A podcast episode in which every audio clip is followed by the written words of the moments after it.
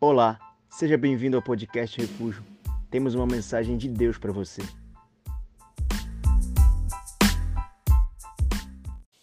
Bom, eu quero compartilhar essa noite uma palavra e, na verdade, eu quero iniciar essa mensagem. Não sei por quantos domingos a gente vai permanecer nela. Ano passado, no Retiro dos Líderes, Deus falou comigo num texto em, no primeiro livro de Reis, e naquela ocasião eu preguei uma mensagem para a liderança da igreja. E nesses dias o Senhor me levou de novo a esse texto e ele me deu uma nova ótica e me mandou ministrar a você, aos santos, a sua igreja preciosa. E eu intitulei como Sem Barulho. E eu quero abrir com você 1 Reis, capítulo de número 6. Primeiro livro de Reis, capítulo 6, eu quero ler do verso 1 ao verso 7, depois nós vamos pular para o verso 11. Se você não trouxe, você pode acompanhar a leitura no nosso telão. No ano 480, depois de saírem os filhos de Israel do Egito, Salomão, no ano quarto do seu reinado sobre Israel, no mês de Zive, este é o mês segundo, começou a edificar a casa do Senhor. A casa que o rei Salomão edificou ao Senhor era de 60 côvados de comprimento, 20 de largura e 30 de altura. O pórtico diante do templo da casa media 20 côvados no sentido da largura do lugar santo, contra 10 de fundo. Para a casa fez janelas de fasquias fixas superpostas. Contra a parede da casa, tanto do santuário como do santo dos santos, edificou andares ao redor e fez câmaras laterais ao redor. O andar de baixo tinha cinco côvados de largura, o do meio seis e o terceiro sete, porque pela parte de fora da casa, em redor, fizera reentrâncias para que as vigas não fossem introduzidas nas paredes. Edificava-se a casa com pedras já preparadas nas pedreiras, de maneira que nem martelo, nem machado, nem instrumento algum de ferro se ouviu na casa quando a edificava. Vá para o verso 11. Então veio a palavra do Senhor a Salomão, dizendo: Quanto a essa casa que tu, que tu edificas, se andares nos meus estatutos e executares os meus juízos, e guardares todos os meus mandamentos, andando neles, cumprirei para contigo a minha palavra, a qual falei a Davi teu pai, e habitarei no meio dos filhos de Israel, e não desampararei o meu povo. Assim, Edificou Salomão a casa e a arrematou. Amém. Vamos orar. Vamos ler até aí, vamos orar. Obrigado, Pai, por essa palavra preciosa, que é lâmpada para nós, que nos inspira e que tem muito do teu espírito para nos mostrar, Senhor. Fala aos nossos corações. Nós estamos em uma edificação, Pai. Estamos edificando as nossas vidas, estamos edificando no Senhor. Por isso nós precisamos de toda a direção que vem dos céus não queremos edificar nada fora da tua vontade, porque entendemos que o pior, o pior tipo de fracasso é ter sucesso distante daquilo que o Senhor deseja para nós. Que teu espírito fale poderosamente aos nossos corações. Trata tudo que o Senhor tem para tratar essa noite. Nos conduz na tua santa, doce, confrontante, porém maravilhosa palavra. Nós ansiamos por tudo que os céus têm para nos entregar essa noite. No nome de Jesus. Diga amém. Tome seu assento e dê um aplauso bem forte a Jesus, porque Ele é digno. Aleluia. Glória a Deus. Davi, pai de Salomão, ele foi um dos maiores adoradores que a Bíblia tem registrado. Davi, ele era extravagante na sua forma de adorar. Davi, ele foi alguém muito além do seu tempo ele, apesar de ser um grande guerreiro, um exímio lutador, ele era um adorador. Ele adorou a Deus como ninguém. Ele compôs canções, salmos e melodias para adorar o Senhor, como poucos na Bíblia Sagrada. Ele é aquele cara que diante da arca, que simbolizava a presença de Deus, ele saltava, pulava, sem nenhum tipo de pudor, a ponto de Mical, a sua esposa, chegar e dizer para ele: Olha, você não tem postura de rei, Você está saltando, você está pulando, você deveria ter postura, rei Davi. E Davi estava pouco se lixando porque as pessoas iam falar ou iam pensar sobre a sua adoração extravagante. Certo dia, Davi chega até o seu discipulador Natan, até o profeta, aquele que era conduzido por Deus para dar direção ao rei. Isso está registrado em 1 Crônicas. Ele chega diante de Natan e diz assim: Natan, eu moro numa casa de cedros. Isso está em 1 Crônicas 17, 1. Eu moro numa casa bem bonita, eu moro num palácio. Não é justo que Deus não tenha um tabernáculo edificado para si. Não é justo que o tabernáculo que simboliza a presença de Deus esteja guardado debaixo de cortinas. Havia em Davi o desejo de construir o tabernáculo. Havia em Davi o desejo de construir o lugar que haveria de comportar a presença de Deus. A despeito de Deus ter dito: Olha, eu não habito em templos feitos por mãos humanas.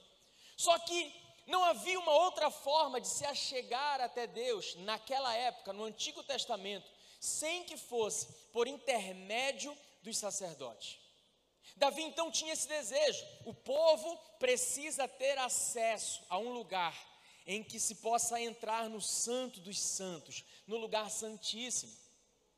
Quando ele intenta então construir o templo, o Senhor diz para ele: Davi, é nobre o seu desejo. Todavia eu não posso permitir que alguém que tem as mãos sujas de sangue seja o construtor desse tabernáculo. Davi então, quando morre, passa o seu reinado para o seu filho Salomão, que apesar de não ser o seu primogênito, que era Adonias, Salomão herda um reinado destruído e pior, com seu irmão Adonias tomando para si a força o reinado por conta da sua primogenitura. E uma das primeiras coisas que Salomão decide fazer é construir o templo para que o Senhor fosse adorado e para que o povo pudesse ter um lugar para encontrar a presença de Deus. E esse texto que nós acabamos de ler simboliza exatamente a forma como Salomão começa a construção desse templo. Ele começa a edificar um lugar para que o povo pudesse se achegar até Deus. Você sabe, no Novo Testamento, esse tabernáculo em si, esse lugar que era o Santo dos Santos, que era o lugar santíssimo, ele é substituído Deus não habita em templos feitos por mãos, Deus habita dentro de nós. Sabe, Deus está aqui nesse lugar essa noite, você crê nisso? Mas Deus não está aqui nesse lugar porque nós chamamos esse lugar de casa de Deus. Não, se costumou dizer que esse lugar é a casa de Deus. Mas Deus está aqui porque certa vez Jesus disse: onde dois ou mais estiverem reunidos em meu nome, ali eu estarei com eles. Então o Senhor está aqui porque nós estamos reunidos aqui em nome dEle. Quando formos para a nossa casa, esse lugar não vai ser nada a não ser um prédio, porque a presença de Deus, ela vai acompanhar você, ela vai me acompanhar, e onde quer que nós estejamos, Deus estará lá também. Amém ou não amém? Então João registra no capítulo 1, no verso 14, quando ele fala, no verso 1, ele diz que no princípio era o verbo, e o verbo se fez carne. E no versículo 14, então, João diz que o Verbo se fez carne e habitou entre nós. O grego original, essa palavra habitou, traduzida literalmente, ela quer dizer estabeleceu tabernáculo. Então, quando Jesus vem à terra, ele vem com o propósito de estabelecer tabernáculo. Ele vem com o propósito de estabelecer uma nova forma de nós entrarmos no Santo dos Santos, de modo que nós não precisamos mais de intercessores, nós podemos nos achegar de forma confiada diante da presença de Deus. Isso é o que a palavra de Deus diz. Eu e você temos acesso, nós temos a convicção de que a nossa oração, ela não permanece aqui, ela sobe e ela é recebida pelo nosso Deus. Amém? Então o tabernáculo, ele é estabelecido em nós. Jesus diz algo precioso em Lucas 17, versos 20 e 21. Ele diz: Olha, o reino de Deus não é um lugar em que nós poderemos dizer, ah, o reino está lá, o reino está aqui. Sabe por quê? Porque o reino de Deus está em você. Jesus disse isso. O reino de Deus está dentro de vós. Isso quer dizer que onde quer que eu ou você estejamos, ali está sendo estabelecido o reino de Deus. Aonde você chega, chegou o reino de Deus. Aonde você chega, chegou o tabernáculo de Deus na terra. Na sua faculdade, onde você está, você é a representação do reino de Deus na terra. No seu trabalho, onde você está, a despeito de você talvez estar cercado de ímpios, ali chegou o reino de Deus na terra.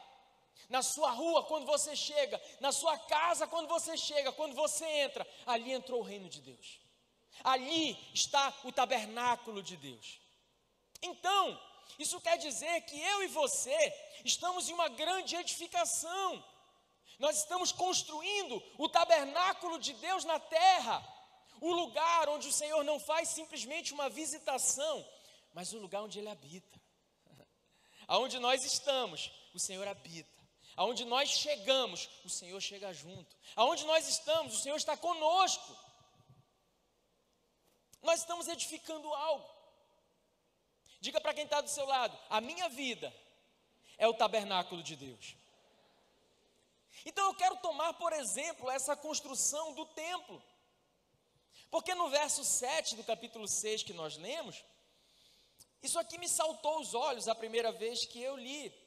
Porque a Bíblia diz que Salomão edificava o tabernáculo de maneira que nem martelo, nem machado, nenhum outro instrumento de ferro se ouviu enquanto se edificava.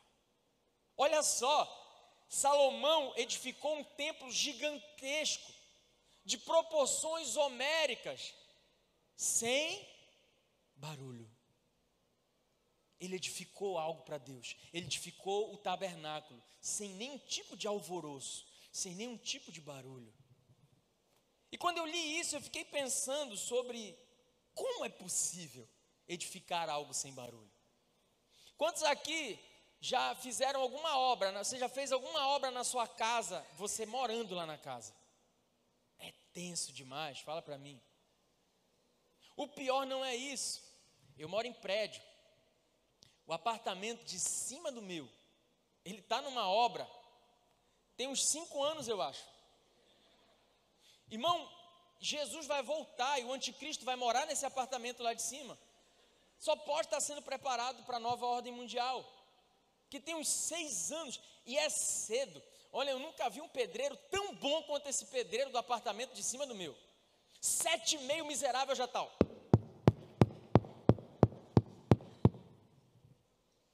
Deus do céu. Parece que ele está martelando na minha cabeça. Parece que ele está martelando lá dentro de casa.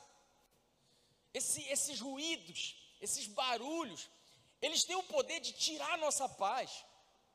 Eles têm o poder de, de mexer com a gente. Né? E ainda mais se você tiver rinite, se você tiver asma, construção é algo muito cansativo, cara. É algo muito desgastante. Salomão edificou sem fazer barulho. Ele estabeleceu o tabernáculo de Deus na terra sem ruídos desnecessários. Isso fala de evitar confusões, conflitos, atritos, alvoroços. Isso fala de edificar algo tendo paz. Então eu quero nessa mensagem te dar alguns conselhos, alguns princípios, alguns valores vividos por Salomão, ensinados por Salomão, que demonstram como nós podemos edificar o tabernáculo, minha vida, sem barulho, sem alvoroço, sem distrações. Como é que a gente pode viver aquela quietude que eu preguei no domingo passado? Salmo 46, verso 10, o Senhor dizendo: Aquietai-vos e sabei, eu sou Deus. Como é que a gente pode, Deus, em meio ao século 21, tanta correria, tanta coisa para a gente fazer, de um lado para o outro, as nossas vidas tão cansativas, que conselhos o homem mais sábio que pisou a terra no Antigo Testamento ele pode nos trazer. O que, que a gente pode aprender com a vida de Salomão que edificou sem barulho, inclusive com relação aos seus erros? Porque a gente vai ver que Salomão, ele começou muito bem a sua jornada, o seu reinado, ele tinha tudo para ser o melhor reinado de Israel. Mas a gente vai descobrir também que o final de Salomão, ele foi um final trágico. Como fazer para nós construirmos a nossa vida sem alvoroço, sem os barulhos? Sabe, no Evangelho de Marcos, no capítulo 5, conta um, uma passagem em que um sujeito chamado Jairo, ele se achega com Jesus porque a sua filha estava enferma de morte.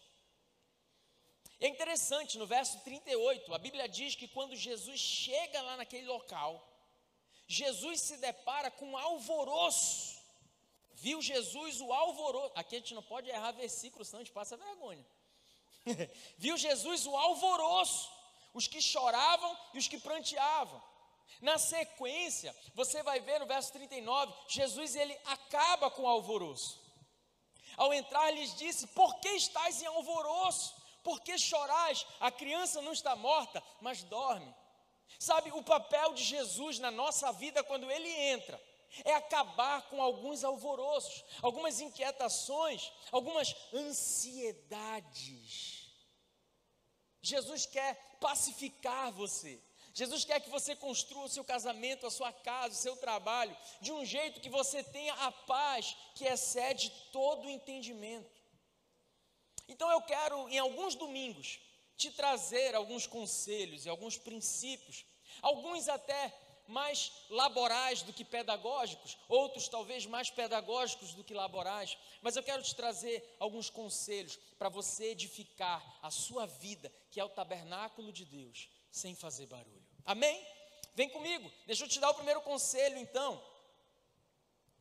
Camine debaixo do temor de Deus. Eu aprendo isso com Salomão. Você quer edificar a sua vida sem barulho. Você quer viver uma vida sem alvoroço.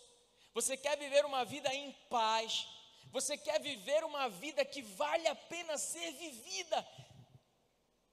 Tenha temor a Deus. Onde está isso, pastor? Provérbios, Provérbios de Salomão, capítulo 1, verso 7. Sabe o que, que Salomão diz lá? O temor do Senhor é o princípio da sabedoria mas os loucos desprezam a sabedoria e o ensino. Olha o que o sábio está falando para nós aqui. Você quer ser alguém sábio?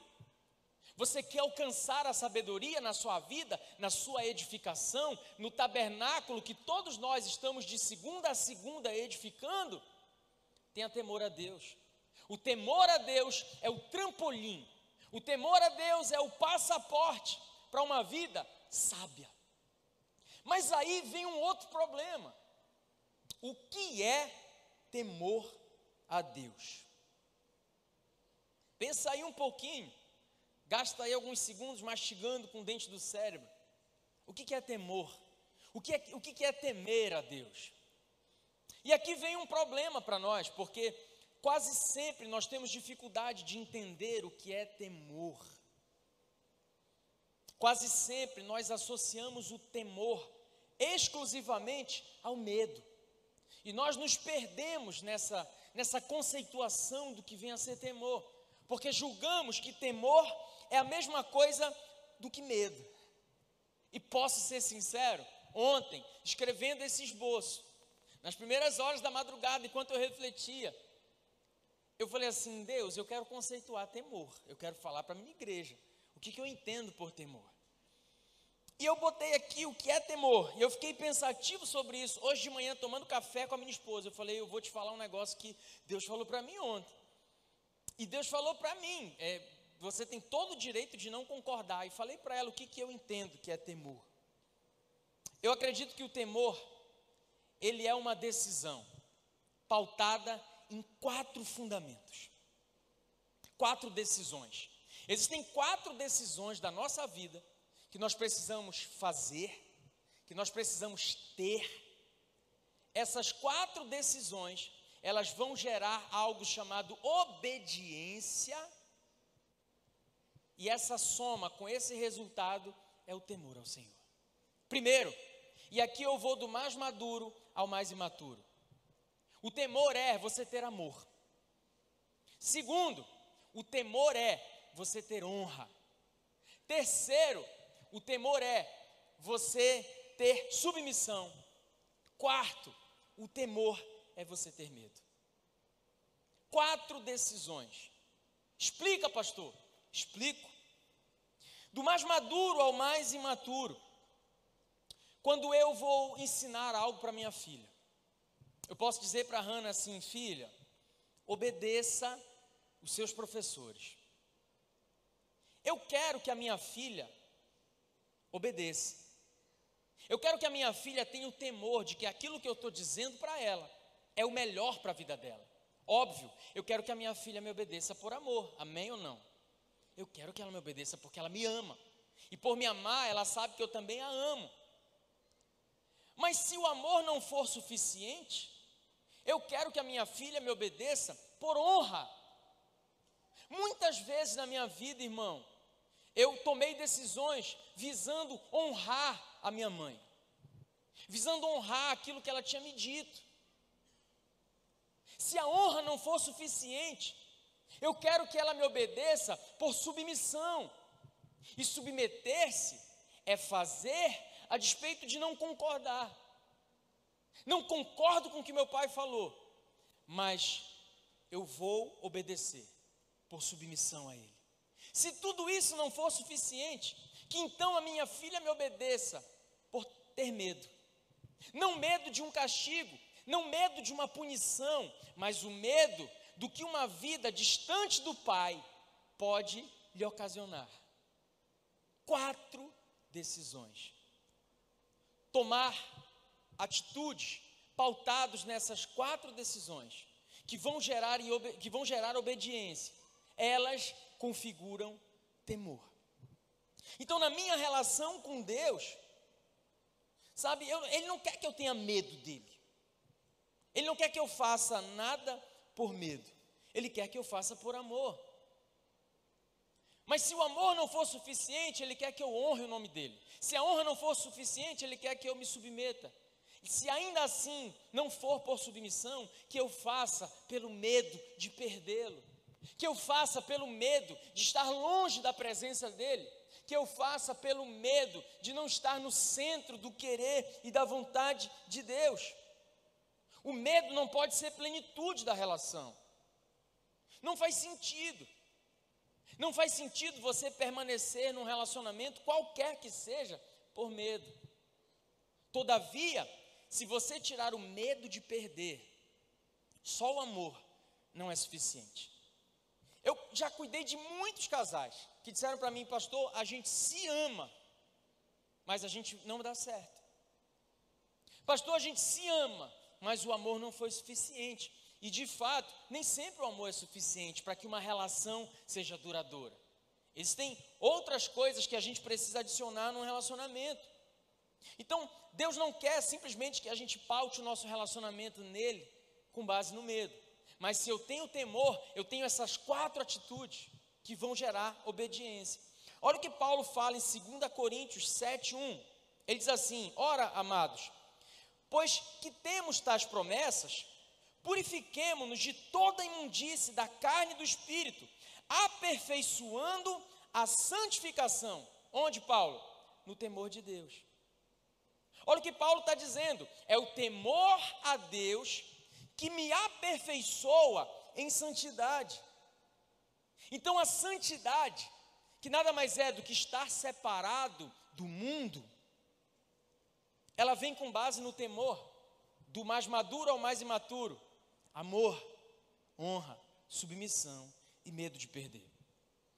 E se eu for numa relação apenas no medo, então eu não tenho temor. Não adianta nada pessoas quererem servir a Deus por ter medo simplesmente do inferno. Não adianta nada. Pessoas que vêm simplesmente com medo do que, do que uma vida longe de Deus pode, pode ocasionar. Se o teu relacionamento com Deus é pautado exclusivamente no medo, você não vai conhecê-lo a fundo, você não vai permanecer. Da mesma forma, se você só ama a Deus, mas você não tem medo de perder a sua presença, o teu relacionamento com Ele também não dura. Porque na primeira oportunidade que você tiver, você escolhe Barrabás. A primeira oportunidade que você tiver, você vai embora. Se você baseia o seu relacionamento com Deus simplesmente no amor, você vai ser como a maioria da igreja do século 21 tem sido. Deus me ama, me quer, eu sou a menina dos olhos dele, então eu não preciso de mudança. Porque o que nos faz mudar muitas vezes é o medo.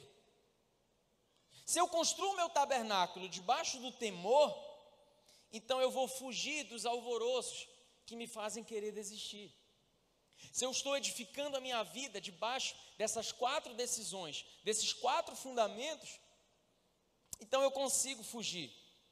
Sabe, muitos pecados da minha vida eu abandonei porque eu comecei a amar Deus.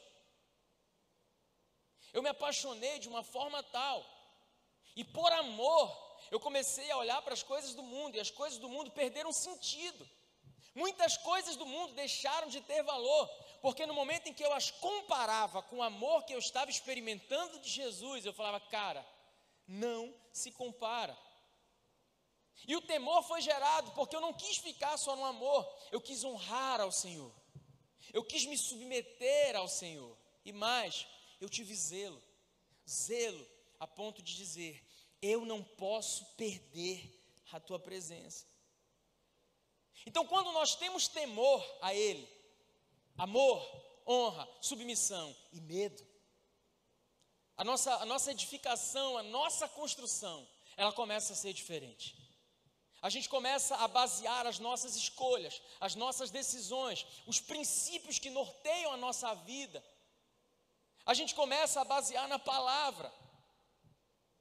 E aí, pouco importa se vão me zoar na faculdade, porque a minha vida está pautada na palavra. Pouco importa o que a religião me ensinou lá atrás, porque a minha vida está pautada na palavra. Pouco importa o que vão falar, porque a minha vida está pautada na palavra. Pouco importa o que o meu professor na faculdade vai dizer, porque a minha vida está pautada na palavra. Eu estou edificando algo na palavra. Pouco me importam os ruídos, os barulhos, os alvoroços. Eu estou edificando em paz, porque tenho temor porque estou caminhando debaixo dessas quatro atitudes. Então, quem tem o temor, não anda mais nas margens do pecado. Quem tem temor, amor, honra, zelo, submissão, não quer correr risco. Quer ver um homem temente a Deus? Ele não brinca com o pecado, não anda às margens. Sabe por quê? Porque ele não quer perder a presença. Ele não pode brincar com aquilo que pode tirá-lo daqui. Sabe, a Bíblia narra de um dos juízes de Israel chamado Sansão. E ele era nazireu, ele tinha um pacto com Deus, uma aliança com Deus desde o seu nascimento. Dentre as coisas que Sansão não podia fazer, ele não podia tomar vinho. Sabe o que, que Sansão fazia? Ele caminhava pelos campos das videiras e a Bíblia diz que ele pegava os cachos de uva e ele cheirava aquelas uvas. Eu e você sabemos o fim que Sansão teve. De herói a palhaço para divertir os filisteus. Ele foi alguém que não teve temor. Porque o temor nos faz caminhar distante de tudo aquilo que pode nos distanciar de Deus. É o temor que nos faz escolher as nossas alianças, quem fica e quem precisa sair. É o temor que nos faz filtrar que tipo de conselho que eu vou receber e pautar a minha vida. Porque se eu tenho temor, eu não brinco com os meus limites. É o temor que me faz ficar vigilante. É o temor que me faz enxergar Satanás como um leão que ruge ao nosso derredor, buscando quem possa tragar. É o temor. É porque eu amo. É porque eu honro. É porque eu me submeto é porque eu tenho medo de perdê-lo. O temor é o princípio da sabedoria. É o temor quem me faz até aceitar quem eu aceito ou não na minha rede social. É o temor que me faz permanecer numa conversa jogada fora ou bloquear alguém. É o temor. Não é só o medo, é o amor, é a honra, é a submissão, é o medo de perder. Amém? Você está comigo? Então, olha você aí, liso, feio. Tua vida está de cabeça para baixo. Não está com dinheiro para comprar nem um Big Big quando sair daqui. Mas está lá no WhatsApp. Oi, vazinho. Te vi no culto hoje, você estava belíssima. Uau! Creio eu que nem Batseba deveria ser tão formosa, muito formosa.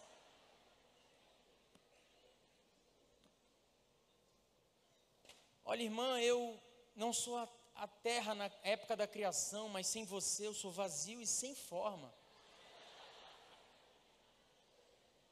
Margem. E o pior é que a menina recebe uma mensagem dessa, fala: Meu Deus, como ele é um homem de Deus enviado. Ai, você acredita, amiga? Ele falou para mim assim: Olha, eu estava meditando na Bíblia, no livro de Números, e percebi que eu não tenho o seu ainda, e pediu meu número, com base bíblica.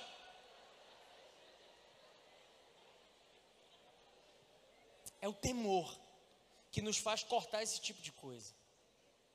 É o temor que faz você entender que talvez não esteja no tempo de você se relacionar, porque há tempo para tudo.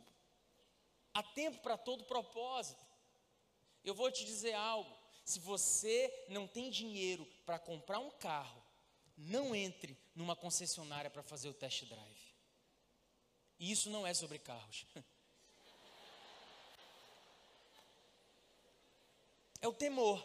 Só o temor pode dizer assim, cara, eu vou bloquear todo mundo. Só o temor, sabe, quando eu me converti, lá em meados de 2000, 2003 para 2004, a primeira coisa que eu fiz, eu quebrei meu chip da NBT, falei, não quero mais. Eu apaguei meu Orkut, eu mudei de turma. Eu cheguei na faculdade lá, eu falei, ó, oh, eu quero trocar de turma. Por quê? Eu falei, porque eu quero trocar, eu quero para uma turma que ninguém me conhece. Porque eu era o satanás chupando manga na minha turma. Eu era, eu era o cara que fazia a ligação de todos os grupos que não prestavam. Sabe, eu achava que no colégio os meus amigos não prestavam. Quando eu cheguei na faculdade, eu falei, ah, eu era muito fichinha. Os caras são muito vida louca. E eu fiquei muito vida louca. E logo que eu me converti, os convites chegavam, sabe? As propostas chegavam para a gente sair, para fazer um bocado de coisa. Eu falei, cara, eu tenho temor a Deus. Eu amo o Senhor. Eu quero honrá-lo. Eu quero me submeter a Ele. E eu tenho medo de perdê-lo. Eu tenho temor. Eu comecei a caminhar em temor, e foi o temor que me fez tomar as decisões que eu tive que tomar. Sabe, quem tem temor não negocia princípio. Quais são os teus princípios? O que, que, a Bíblia tem te ensinado na edificação da sua vida? Se você é um homem temente a Deus, você não abre mão dos teus princípios. Custe o que custar, isso vai fazer você edificar sem barulho. Você pode até caçar um bocado de problema, mas você vai edificar sem barulho. É o teu chefe dizendo assim: diga que eu não estou. eu já fiz isso para juiz, desembargador. Já fiz isso para minha mãe, já fiz isso para quem for. Diga que eu não estou. Eu falei: olha, é o seguinte, diga você ou mande outra pessoa dizer. Excelência, pela ordem, data máxima venha. Pauto minha vida em princípios bíblicos Peço venha, para não mentir em vosso nome. E não mentir para minha chefe me pedindo para mentir. Eu não negocio o princípio, eu tenho temor. Você não negocia princípio no teu local de trabalho, na tua faculdade, para agradar quem quer que seja. Você não negocia, porque é o temor que te conduz a isso. Eu amo, eu honro, eu me submeto, eu tenho medo de perder. Por isso é sábio quem tem temor.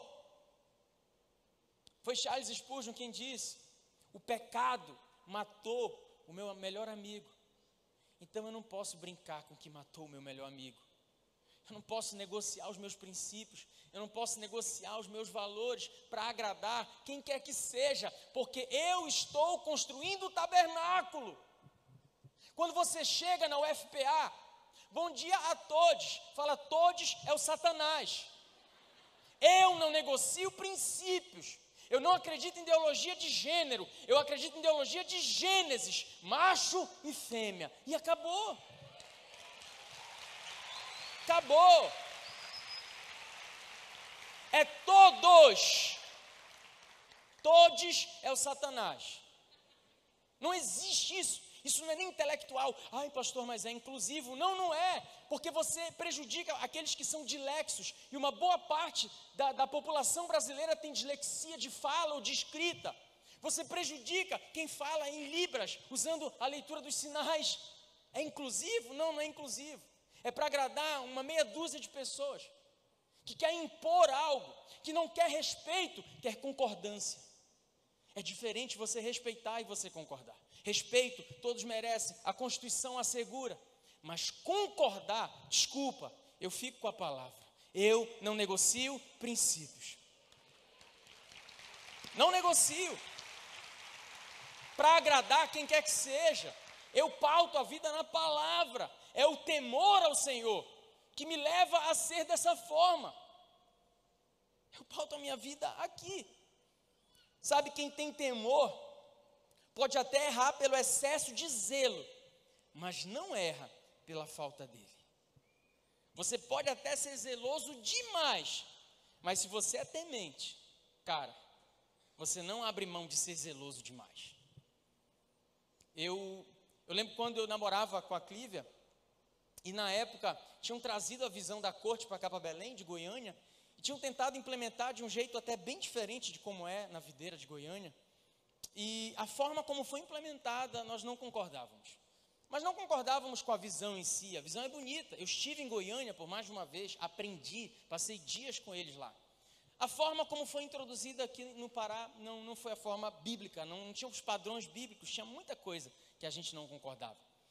Mas assim, eu lembro uma vez, ela falou para mim assim mesmo: Égua, a gente até comprou uma briga grande por não concordar com a corte. Mas já percebeu que a gente vive a corte? Sem chamar de corte, mas a gente vive. Porque a gente não se beijava. A gente evitava ao máximo. E eu falei para ela: Olha, eu posso hoje não ser o melhor namorado, mas um dia a gente vai casar e a gente vai poder dizer: nós casamos debaixo de santidade, nós casamos cumprindo os princípios, nós casamos debaixo do temor. É o temor que faz você frear o teu hormônio. É o temor. Ô pastor, estou na, na, na mocidade, no começo da juventude, 18 anos. Foi quando eu me converti, irmão. Eu sei o que você passa.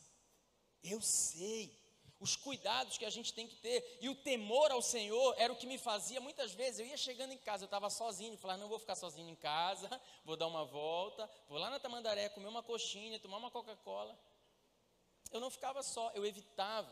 Eu lembro de vezes que eu chegava e vinha visitar a Cliva quando a gente namorava. Eu, Alguém está aí? Não, não está. Eu falava, então eu vou ficar aqui na portaria. Eu não subia. Ah, pastor, vai cair? Não sei. Mas é sempre pelo excesso de zelo, nunca pela falta. Sabe, a gente tem que ter uns cuidados assim. Por quê? Temor, amor, honra, submissão, medo de perder. Eu não posso brincar com aquilo que matou o meu melhor amigo. Eu não posso. Ah, é fanático. Tá bom. Você sabe a sua realidade, eu sei a minha. Eu não brinco. Sabe, eu não brinco. Eu não brinco em rede social, eu não falo, eu não, não me misturo, eu não brinco. Eu não gosto. Eu acho que a gente pode ter aliança profunda com gente rasa. Eu não brinco. Até o meu WhatsApp para você falar comigo é difícil. Eu, eu não gosto disso aqui. Eu não dou trela. Não falo. Fujo. Eu lembro que logo que a gente casou, eu falei para ela assim, falou, amor, vamos contratar uma secretária, nascer aí a Hanna. Eu falei, olha, vamos contratar uma senhora. Por que já? Tu acha que não pode vir? Falei, zelo, temor. Ai, tu acha que pode acontecer alguma coisa, então tu está falando que tu pode me trair? Falei, zelo. Eu quero uma senhora trabalhando em casa. Sempre foi assim. Sempre foi assim, eu não quero. Sabe, a gente não pode brincar, a gente não negocia princípio. Por quê? Porque é, é, pecado, é proibido? Não, porque eu tenho temor, eu tenho amor, eu quero honrá-lo, eu quero me submeter, eu tenho medo de perdê-lo. Quantos estão entendendo isso? Nós vamos edificando a nossa vida, o nosso tabernáculo, de forma muito pacífica, porque a gente foge, a gente foge dos olhares, a gente foge do julgamento. Sabe, Paulo diz para nós que nós devemos fugir da aparência do mal Olha que profundo. Paulo não está dizendo para a gente fugir daquilo que é mal. Paulo está dizendo para a gente fugir daquilo que parece mal. Porque a aparência do mal, ela pode levar você, pode levar outras pessoas ao escândalo. Então eu tenho cuidado com isso, muito cuidado com isso. Eu vou te falar, nossa, eu, eu, eu, você não vai me ver, dificilmente, raramente você vai me ver, eu e uma discípula no carro. Você não vai ver.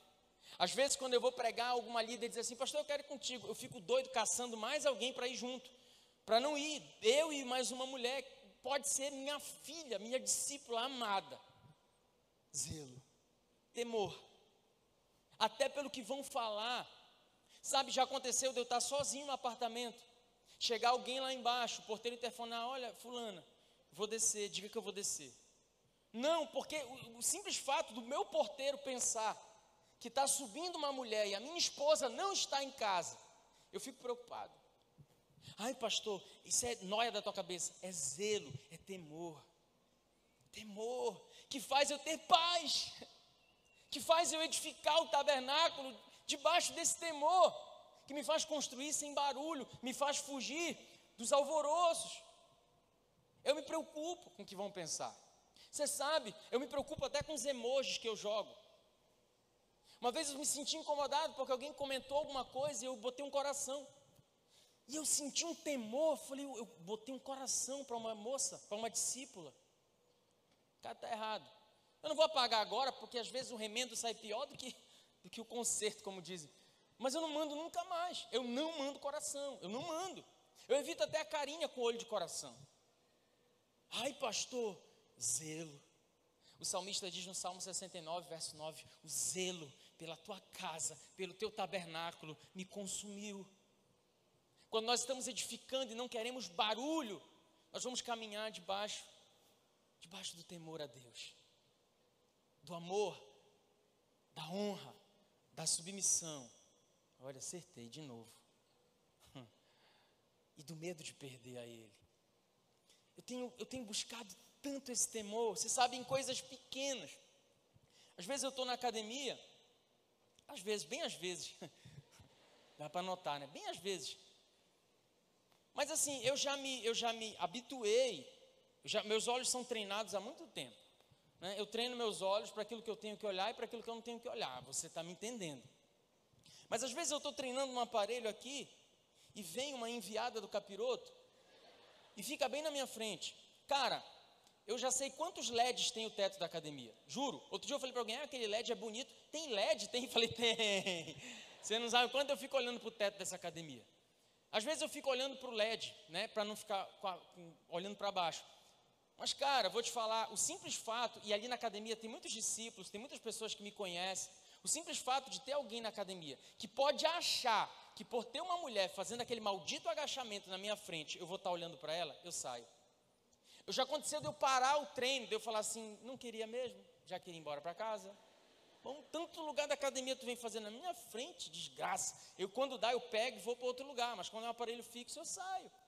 Sabe, às vezes não é nem pela tentação de, ah, eu vou olhar, cara, as pessoas que estão na academia podem achar que eu estou olhando. Quantos estão entendendo isso? Isso é zelo, irmão. Isso é amor. Isso é honra ao nome dEle. Isso é submissão. Isso é medo de perder a presença você quer edificar a sua vida sem barulho. O temor é o princípio da sabedoria. Sabe, se você quer ficar no tabernáculo sem barulho, caminhe debaixo do temor. A tua vida vai ser muito melhor se você tiver temor. É o temor que vai te fazer tomar decisões acertadas. É o temor que vai te fazer ouvir a voz do Espírito Santo. É o temor que vai te fazer parar e analisar a tua vida com Deus. Porque a perda do temor faz com que a gente vá conduzindo a nossa vida do jeito que convém, do jeito que a gente acha que a gente tem que conduzir. Mas se eu tenho amor, se eu tenho honra, se eu tenho submissão, se eu tenho medo de perdê-lo, nada, nada rouba a glória dele, nada rouba a presença dele. Sabe, eu lembro que uma época, eu já contei isso tantas vezes, mas isso é um testemunho tão impactante para mim mesmo. Eu lembro que lutando contra um pecado, eu entrei um dia no meu quarto e eu disse para Deus: Senhor, o Senhor vai me perder. Eu não vou conseguir. Eu não vou conseguir viver sem isso. Ó oh, Deus, eu não, não vou, não tem como. Não tem, não tem, o Senhor vai me perder. Mas ao mesmo tempo que eu falava isso, é como o jovem rico, né? Que ele vira as costas, e a Bíblia diz que ele sai triste. Ninguém que vira as costas para Jesus sai feliz, irmão. Eu lembro de ter entrado no meu quarto, fechei a porta. E eu me escorei assim na, numa mesa que tinha no meu quarto. E eu falei para Deus: Senhor, olha que atrevido. Me prova que a tua glória é melhor do que qualquer prazer que a vida possa me dar. Mas eu fiz aquilo com muita sinceridade. Cara, eu não sei o que aconteceu aquela, aquela noite, mas eu senti um poder que veio no meu peito, que me jogou no chão a alguns metros. Eu comecei a falar em línguas estranhas. Eu comecei a sentir um regozijo, um prazer, uma alegria. Eu gargalhava e chorava e gargalhava de novo. E era uma presença doce. Cara, eu fiquei uns bons minutos ali no chão, falando em línguas. Algo poderoso acontecendo no meu quarto. E quando eu levantei de lá, eu falei: Deus, agora eu acredito. A tua presença é melhor do que qualquer prazer que a vida possa me dar. Quando você descobre isso, meu irmão, o temor passa a ser algo natural. Porque você ama, você tem desejo de honrar. Para quem não ama, a honra é um castigo, é forçado, é doloroso. Mas se você ama, você tem prazer de honrar. A honra é uma consequência do amor verdadeiro. E se você ama, se você honra, ah, você se submete. Você tem prazer de submeter. Sabe, essa nova modinha agora de falar que não existe autoridade espiritual, não existe cobertura espiritual, você vai ver muito pseudo pregador famosinho falando isso agora. A Bíblia é toda sobre autoridade.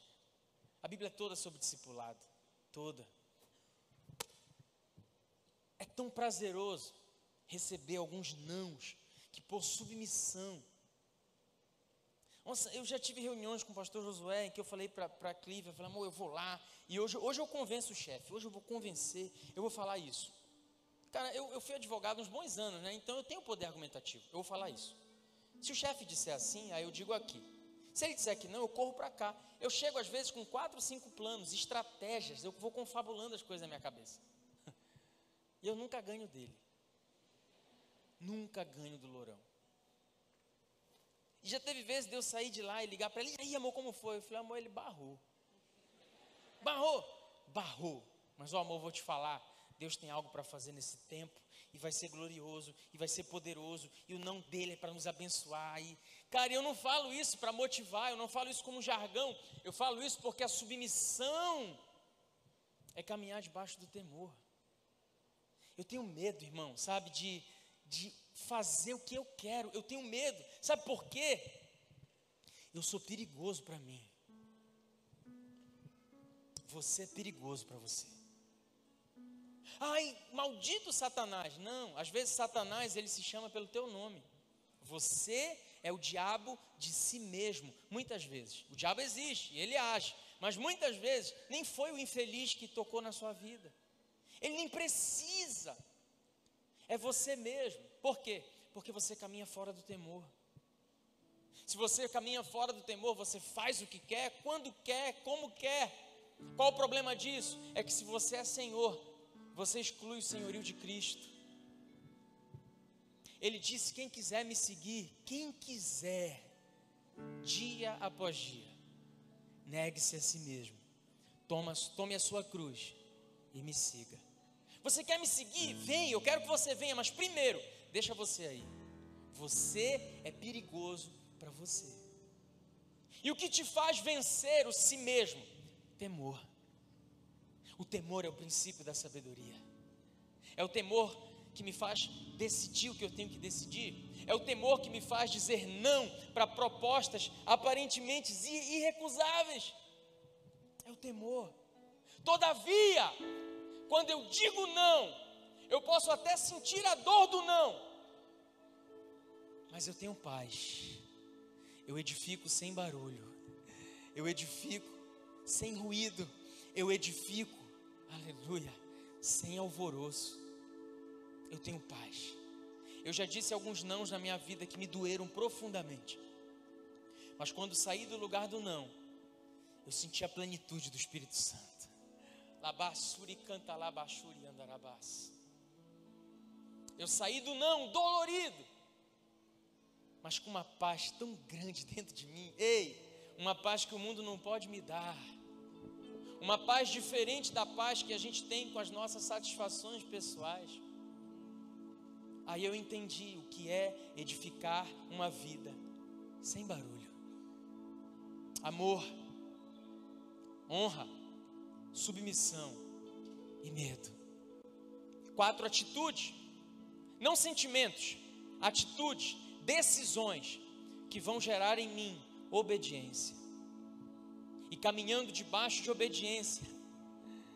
Aí eu volto para o que o Senhor falou para ele: Olha, Salomão, se você edificar a sua casa dessa forma, então eu habitarei. Aleluia.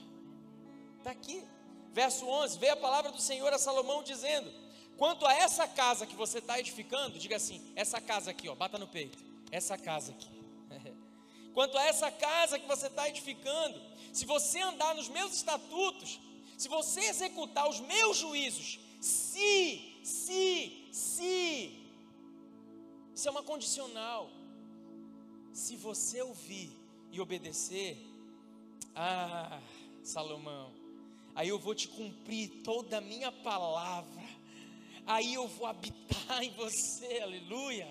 Eu vou habitar em você, aí você vai ter plenitude porque você vai ser o tabernáculo no qual eu vou habitar, eu estarei em você, e onde você chegar, o reino de Deus chega junto. Onde você colocar a mão, não é outro a não ser o Senhor quem coloca a mão. Aonde você pisa a planta dos pés, o Senhor te entrega por herança. Sabe por quê? Isso é promessa. Mas a promessa é se você guardar os mandamentos. Fique de pé no seu lugar. Não consegui sair do primeiro conselho hoje, não tem problema. Preguei o que o Espírito queria dizer à igreja. Não falta domingo que vem, o segundo conselho é incrível. Não falta domingo que vem, traga alguém para ouvir. Nós precisamos caminhar debaixo de temor, gente. Nós precisamos ter o temor dos últimos dias. Porque Jesus está voltando, Ele está às portas. Ele disse: Eis que venho. Ah, eu venho sem demora. Sabe, se você for estudar um pouquinho de escatologia, se você for para a Bíblia, você for ver os sinais que Jesus disse que antecederiam a sua volta gloriosa. Cara, você sai, você termina a leitura com a certeza de que Jesus vai voltar amanhã. Tudo está se cumprindo. E ele disse: essa geração que vai que ver esses sinais, ela não vai passar sem experimentar a minha volta. Ei, a Bíblia diz que ele vem como um ladrão quando ninguém espera, num abrir e fechar de olhos, diz o apóstolo Paulo, um abrir e fechar de olhos. E eu pergunto a você, como está o teu temor essa noite? Se Jesus voltasse hoje, você subia? Você tem amor o suficiente? Você tem honra? Você tem submissão? Você tem medo de perdê-lo? Se não tem, eu vou te falar. Eu fiz questão de dizer que não são quatro sentimentos, são quatro decisões, quatro atitudes que convergem em obediência. Pastor, amor não é sentimento? Não, não é. Se amor fosse sentimento, Jesus não, não nos mandava amar quem nos odeia. Jesus não nos mandava amar quem não merece. Porque não é fácil amar quem nos feriu. Não é fácil. Nós temos um senso de justiça. Mas ele nos mostrou que o amor é uma decisão. O que você diria se você fosse traído por um grupo de amigos no momento em que você os reencontrasse? Sabe o que Jesus disse? Pai seja convosco. Decisão. O que você diria diante dos seus algozes que estão te ferindo, te punindo, te machucando? Se você tivesse poder destrutivo sobre eles, o que você diria? Eu te apresento o teu Cristo, dizendo: Pai, perdoa, eles não sabem o que fazem. Isso é decisão. Amor é decisão. Honra é decisão. Submissão é decisão. Medo é uma decisão também. Pai, eu não quero te perder. Eu não posso te perder. Eu te amo. Eu te honro. Eu me submeto.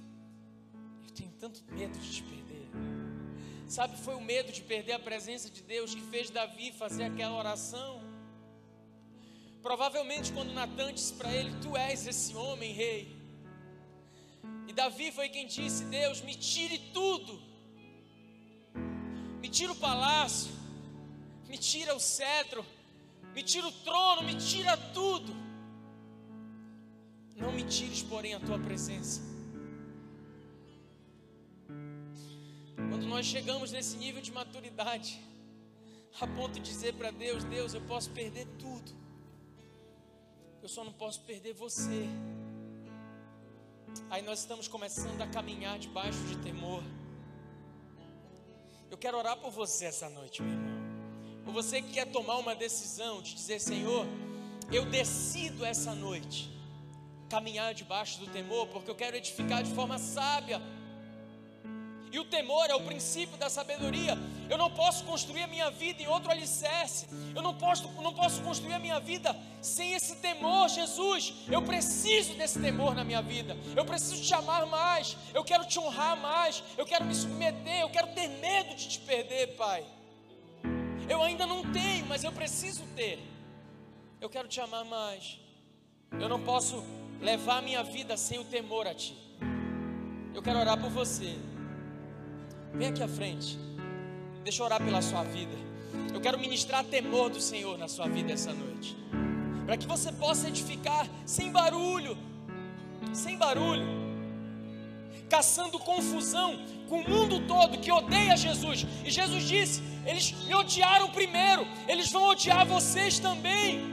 Mas a despeito do ódio das pessoas lá fora, ei, você vai ter paz no seu coração paz, você vai edificar sem barulho. Vem, vem, vem experimentar esse amor.